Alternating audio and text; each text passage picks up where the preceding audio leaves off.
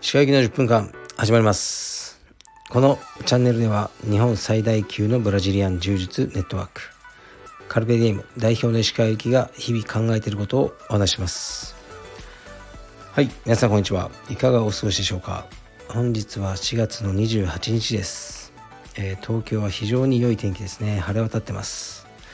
で僕は今オフィスにいます今日の朝は息子のトレーニングをする予定だったんですがなんと珍しく朝熱があるということで休ませました学校も休みですねで夜のレスリング教室もあの休ませると思いますそうなると急に僕のスケジュールが空いちゃうんですよね風邪とかね全くひかないやつなんですけどね何でしょうかこれは疲れが出たのかもしれないですね昨日も息子とトレーニングしたんですよね。昨日は裸でなんかレッスンとかやってたんで、まあ、それで風邪ひいたのかもしれないです。で昨日は僕のレスリングもやりました。非常にきつかったです。腰があのちょっと行きましたね。はい。かなり行ったかもしれません。なんとか次のレッスンが来週月曜ですね。それまでに金土日と休んで腰を治そうと思います。だから他のことができないんですよね。ウェイトとか走ったりもしたいんですけどこのね月曜木曜日のレスリングは、まあ、ちゃんとやりたいなと思ってるとあの他の日を休養に当てざるを得ないっていうのが今僕の状態ですね。でレスリングは月曜木曜の午前10時から11時半の90分でやってるんですけど週2回。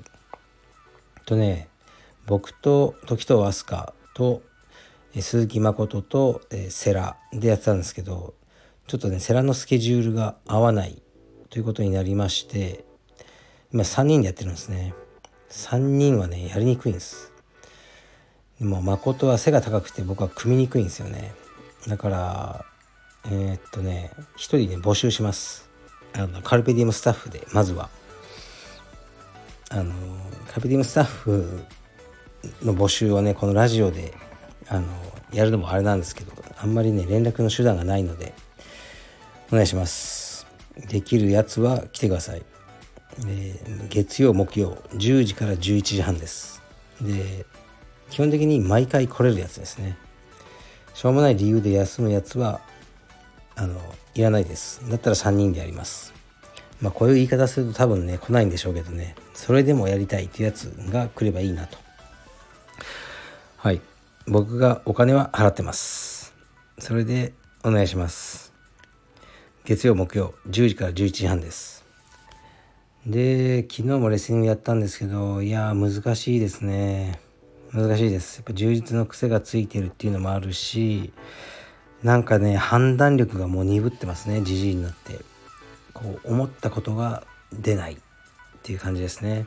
まあでもいいですね。息子にねあのもうガーガーあのああしろこうしろとか言えなくなっちゃうのがいいですね。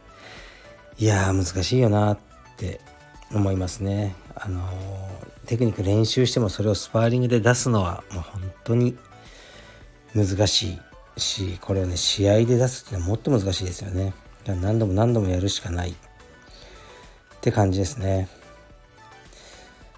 まあ親がねお子さんにあのね習い事させてる人もいっぱいいると思うんですけどなんか親もちょっと一緒にやってみるといいですよね。難しさが分かってあの的外れな叱責とかしなくなるんじゃないかなと思いますね。というわけでしばらく頑張ります。ではレターに参ります。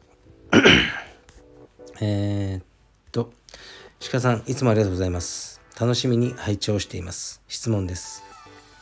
35歳運動経験なし。充実をやろうと思った時にこんな性格だったら楽しめるよ。上達するよ。強くなれるよ。というのを教えてほしいです。可能であれば男性女性別でお願いします。あくまでも性格で。仕事が忙しいとか子育てが忙しいとかなしでアドバイスください。はいありがとうございます。日本語があまり上手じゃないですね。どういう意味だろう。仕事が忙しいとか子育てが忙しいとかなしでアドバイスくださいってこれ僕に言ってるんですかね。うーん。どういう意味だろう？意味がよくわかんないのでここの部分は無視して答えますね。でどういう、うん、どういう性格だったら楽しめるよ上達するよ強くなれるよ上達するよと強くなれるよの違い何なんですかね。まずそこもよくわかんないですね。うーん。すいませんこの文章の批判になっちゃうんですけどね。意味が分かんないと答えようがないんですよね。分かる範囲で答えます。こんな性格だったら楽しめるよ。っていうのはまあ勝ち負けにこだわらない人。で単純にその技を習得することに興味がある。っていう人だったら楽しめると思いますね。勝った負けたばかり考えてると、ね、どうしても最初もう負けまくると思うんで始めたばっかりの時は楽しめなくなると思いますね。上達するよっていうのもつながってて楽しんでる人は上達すると思いますね。全く楽しんでないけどまあなんか分かんない。けど例えば義務でやらされてるとかいう人は上達しないと思いますね。結局答えはシンプルでやっぱ楽しむ人は強くなる、ね、上達すると思うし。じゃあどういう人が楽しめるかというと、ね、勝ち負けにこだわらずこう技の、ね、理解を、あのに興味がある、ね、こういう技をこうしたい、こういう技だったらどうだろうか。そういうことを興味ある人はあの楽しめるし絶対に上達すると思いますね。まあ、あとはねもちろん生まれつきの体力とか柔軟性とかいろいろありますけどもうそれはね言ってもしゃあないんで今自分が持ってる体力をベースにしての話ですけどあの技に興味がある。それが大事ですね。こう先生が見せる技とかを見ておーみたいな。そういう風なあの思いを持てる人はきっと充実が楽しめるし上達すると思います。男性女性別っていうのはないですかね。一緒だと思いますよ。男性も女性もあの同じような感じで、うん、同じようなとこ特質を持った人が、ね、上達していくと僕は思います。はい。そんな感じですね。でなあ何あそう最近僕が何をやってるかというとですねまず OCN 問題ですね。あの OCN はえー、っとですねもう電話がつながらない問題がまずあるんですね。おかけ直しくださいっていうのがもうかなり長いんですね。4日ぐらいおかけ直しくださいになってて解約できません。で別の番号に電話したところじゃあ折り返しますっていうふうになりました電話が。いつですかというとそれは分かりませんと。23日中に電話を折り返します。その時電話取れなかったらどうするんですか？僕の携帯。聞いたらあのぜひ取ってほしいとその時に。で昨日のね夜人と会ってる時仕事中にあの電話がありました。2日ぐらい前にあの約束した電話がありました。しかしそれをね僕は仕事中だったんで取ることができませんでした。でそこの着信に電話をしても話せないらしいです。またお問い合わせから電話をしなければならないらしいです。なかなかのあのー、試練を、うん、僕に課してきますね OCN は。まあなんとかなんとかして大会ね大会というか解約をしようと頑張ってみます。いやほんと時間取られますねこれ。どうすればいいんですかね。あとは僕は最近火の呼吸をやってます。今更ですが。ヒクソン・グレイシー先生があのねよくやってたやつですね。あの腹筋があのボコボコ動くやつです。火の呼吸をやってます。まあ、なんでかと言いますとうん肋骨ですね。肋骨が硬いってよく言われるんですね。とか肋骨がこう前にせり出してる。と僕はよく言われます。なんでせり出しているかというと、まあ、反り腰で、ね、こううん後ろの部分がねその肺というかガッとこう前に出ちゃってるのでこう肋骨が押されて前に出てるんですね。